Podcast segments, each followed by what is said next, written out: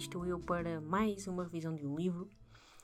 Eu estive a ler este livro na iniciativa que, os Literacidades estiveram a promover, uh, que foi um, o Ler Allende. Isto já foi em março. uh, só que pronto, demorou um bocadinho para, para acabar o livro.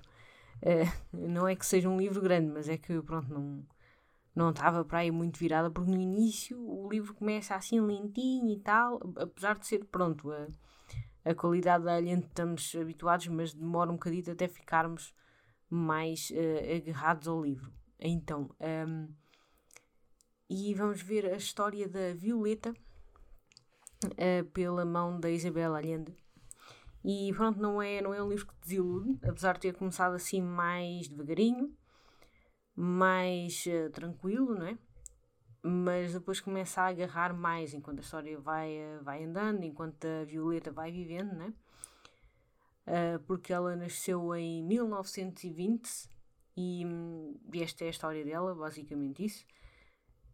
No Chile, isto não é, ela não é uma personagem real, a, Violeta é, um, é uma personagem que a Isabel Allende criou eh, tal como as outras personagens, mas um, tal como ela costuma dizer, a Isabel Allende, é que ela costuma criar as personagens inspiradas em pessoas que ela conheceu. O que é bastante interessante, né? no ponto de vista de, uh, de escrita, de, de, construção de histórias, é muito mais fácil quando nós nos uh, inspiramos na realidade ou nos inspiramos em em alguém já existente, especialmente para a criação de, das personagens, para que essa personagem seja mais cativante para quem a está a ler e, e que seja muito mais fácil para nós escrevermos uma história.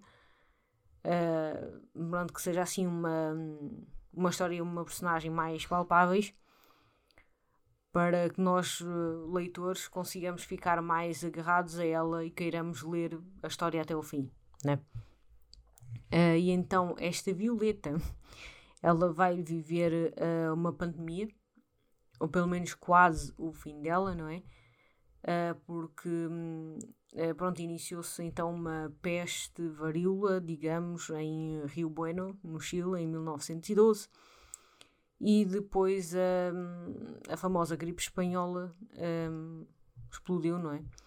Entre 1918 e 1920, e então a Violeta vai nascer em 1920 e, e pronto, a, a Isabel também foi perguntada a, a questão que eu agora estava a indagar agora, que porque nós ainda estamos a viver numa pandemia, vivemos e ainda estamos a viver, eh, estou a falar em 2022, estivemos a viver e ainda estamos com uma pandemia, com, com o Covid-19, eh, começou, não é, todo este caos começou em 2020, não é, 100 anos depois desta tal pandemia, e, estávamos sempre a pensar se isto não seria talvez inspirado nas coisas que estão a acontecer agora. Uh, ao que a Isabel diz que não. o que é muito estranho porque nós acabamos de viver isso, né? E então, claro, porque é que ela vai escrever, pronto, enfim. Mas, hum, mas pronto, é, é muito normal que a pessoa queira externalizar estes fatos através, através da, da escrita. E eu até acho muito interessante, se vocês quiserem ver um, toda esta entrevista em detalhe, uh, está no canal do YouTube da Porta Editora. Um, e vocês podem ir lá ver a, a entrevista completa que a Isabela Alhan deu. Uh, acho que foi um dia antes ou no próprio dia do lançamento do, do livro. Um, e pronto, e é muito bom que as editoras promovam este tipo de iniciativas para que nós possamos também conhecer a autora, fazer perguntas. Um, pronto, essas coisas todas. E, e para além de dizer que ela, ela própria é, é uma escritora uh, muito dedicada às pessoas, assim, muito latina, não é? Muito, uh, muito empatética com as pessoas e ela responde às cartas, assim, uh, achei absolutamente fantástico que ela tenha tanta dedicação com os seus fãs. eu gosto muito da Isabela Allende, apesar de ainda não ter lido todos os livros dela, não é? Uh, mas uh, é uma escritora que eu acompanho desde a infância e pronto, voltei e pego num livro dela. Um, recomendo bastante A Casa dos Espíritos, se calhar quase como toda a gente recomenda, né?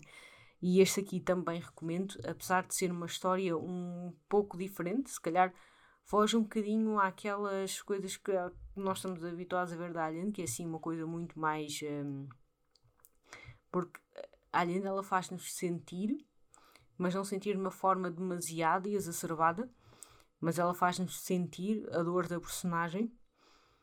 Uh, no entanto, o drama familiar aqui é diferente, uh, porque ela acaba por um, envolver muito, muita questão feminista no meio muito toda esta questão de que hum, a mulher estava dependente do marido naquela altura, né? ela não podia fazer simplesmente aquilo que ela queria e se ela fosse casada ela não, não poderia, enfim, abrir uma empresa ou fazer, ter uma conta no banco, ou seja, uh, qualquer das atividades que nós temos hoje e que podemos fazer hoje livremente como qualquer outro ser humano e pronto, ela não podia na altura fazer isso eh, porque estava inteiramente dependente do seu esposo para fazer isso. Isto foi, pronto, nestam só há 100 anos.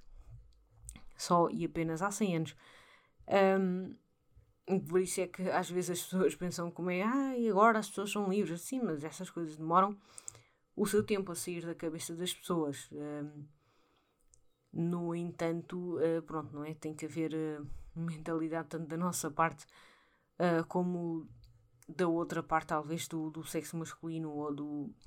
Pronto, enfim, trans, cis e LGBT e todas, todos os espectros uh, de que realmente é necessária a equalidade, né? Um, equalidade, ok?